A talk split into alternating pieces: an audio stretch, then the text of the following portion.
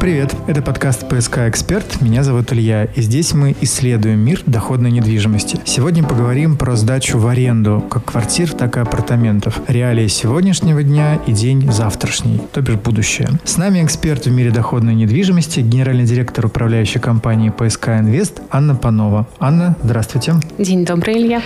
Итак, скоро финиширует туристический сезон 2021 года. По сути, первый постпандемийный туристический сезон. Как он проходит? Есть ли уже какая-то информация, какие выводы мы можем сделать? В принципе, он проходит так, как и ожидалось, то есть рынок постепенно восстанавливается. Конечно, никто не предполагал, что развитие в текущем году будет сразу на уровне э, до пандемийных реалий. Рынок восстанавливается постепенно. Какие можно отметить э, положительные моменты? Все-таки действия администрации и правительства по наполнению событийными, событийным туризмом начала лета все-таки сыграли свою роль. Но, конечно, никто не ожидал, что загрузка и э, ценовой уровень сохранится после того, как эти события будут закончены. И, естественно, мы на текущем моменте не можем сказать, что данный, например, сезон туристический был успешным, потому что мы успех все-таки меряем до пандемийными реалиями. Мы полагаем, что следующий год уже будет более таким базовым, и от него уже можно вести отчет на будущие периоды. Мне вот лично показалось, что туристический поток, если раньше в основном был сконцентрирован на выходных, то сейчас очень много туристов и в будни. Да, да, это так. Если мы проанализируем туристический поток именно в пандемию и как раз вот в этот год, то все-таки произошла некоторая замена иностранного туризма на российский. Я не скажу, что она эквивалентная, но так как у нас были ограничения, то, естественно, российские туристы ехали либо в Москву, либо там, естественно, это морской отдых, и э, важным направлением был Петербург, и мы, э, и, и все ательеры это прекрасно почувствовали. Поэтому спрос изменился, если мы говорим о текущем э, периоде высокого сезона, то это был в первую очередь событийный спрос, то есть Петербургский экономический форум, чемпионат по футболу. Большая часть часть спроса была именно компенсирована российскими туристами. А что все это время происходило с ценами на апартаменты? Здесь важным моментом является то, что а, сейчас рынок апартаментов, он уже более структурирован. И у нас есть апарт-отели, которые больше ориентированы на долгосрок, и они здесь следуют тенденциям, наверное, рынка долгосрочной аренды. И есть апартаменты, которые целиком и полностью ориентированы на краткосрок. И здесь они точно повторяют динамику гостиничного рынка. Поэтому, если мы говорим про там долгосрочный ценовой сегмент, конечно, часть э, даже этого фонда, самый высокий период, переориентируется на краткосрок, и цены растут. Но они как бы в основном, динамика была там эм, выше на 10-15%, чем а, обычная долгосрочная аренда.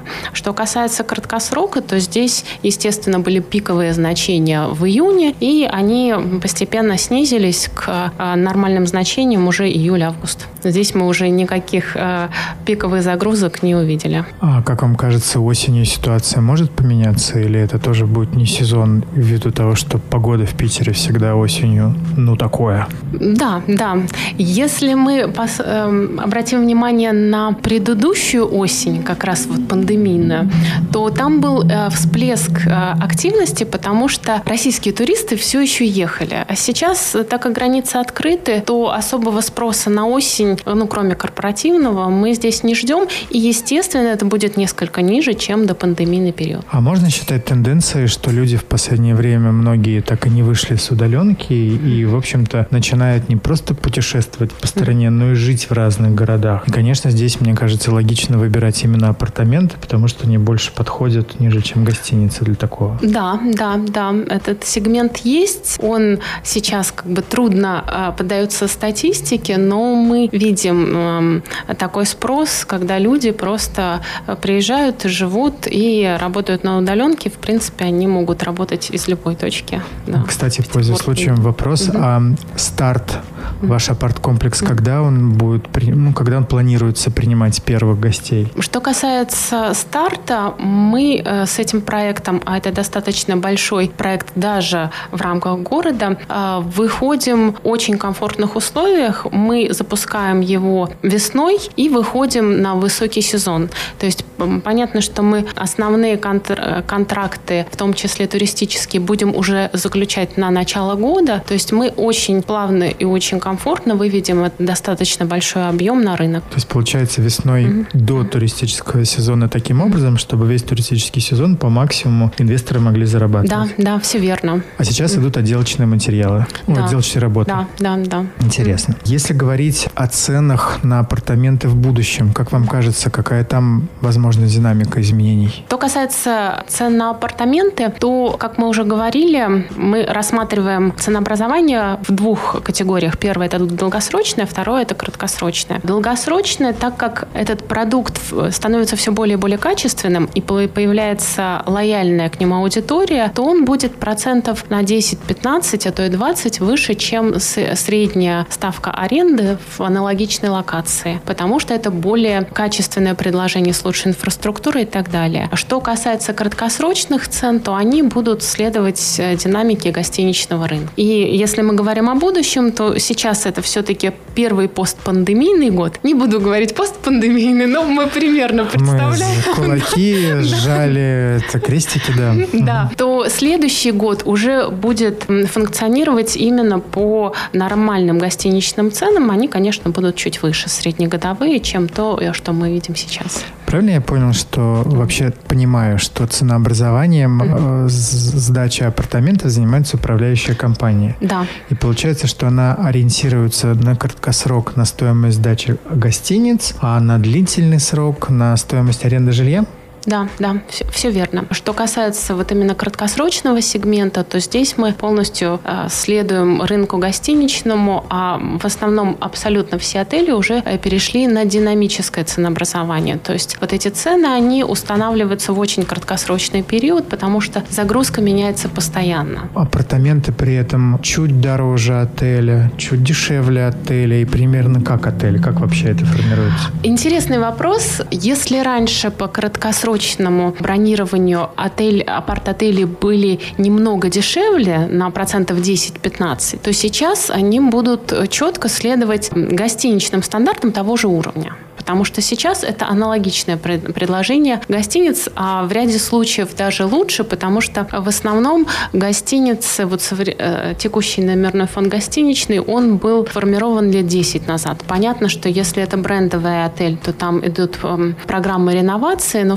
все-таки именно апарт-отели, построенные по стандартам и оснащенные по стандартам, это все-таки новое предложение на рынке, поэтому оно абсолютно конкурентоспособное. Благодарю. В июне был запущен сервис Яндекс Аренда. Это конкурент для инвесторов в апартаменты или же помощник? На самом деле идея по созданию такого агрегатора на рынке аренды, она была достаточно давно и прекрасно, что такая IT-гигант, как Яндекс, сделал такое приложение. Что касается именно конкуренции с э, апарт-отелями и с управлением, это немного разные вещи. То есть этот сервис, он тоже очень полезен, но он объединяет в себе абсолютно разрозненное предложение. То есть это все-таки этот сервис направлен на сдачу квартир. А мы, когда говорим про апартаменты, мы говорим о э, предложении стандартизированном. То есть мы в основном говорим уже о краткосрочном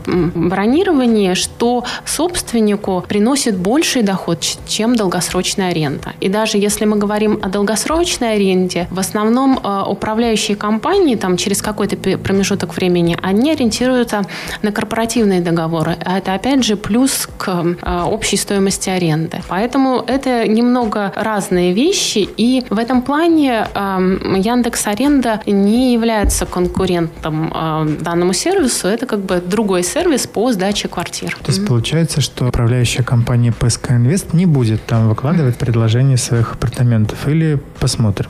На самом деле деле, э, если мы говорим о долгосрочной аренде, то мы пользуемся различными сервисами. То есть э, здесь можно провести, например, аналогию с букингом. Да? Если мы говорим о краткосрочной аренде, то мы пользуемся тоже корпоративными договорами, но в том числе букингом, Airbnb и так далее. То есть этот инструмент все равно будет в арсенале управляющей компании, но насколько он будет э, использован, зависит вообще от конкретной политики конкретного апарт-отеля. Спасибо. Вместе мы каждую неделю разбираемся в мире доходной недвижимости. Сайт Сайт psk-info.ru – это то пространство, где вы найдете все предложения по апартаментам и не только от группы компании ПСК. Мы же обязательно продолжим наши разборки в доходной недвижимости. Меня зовут Илья, и до новых встреч.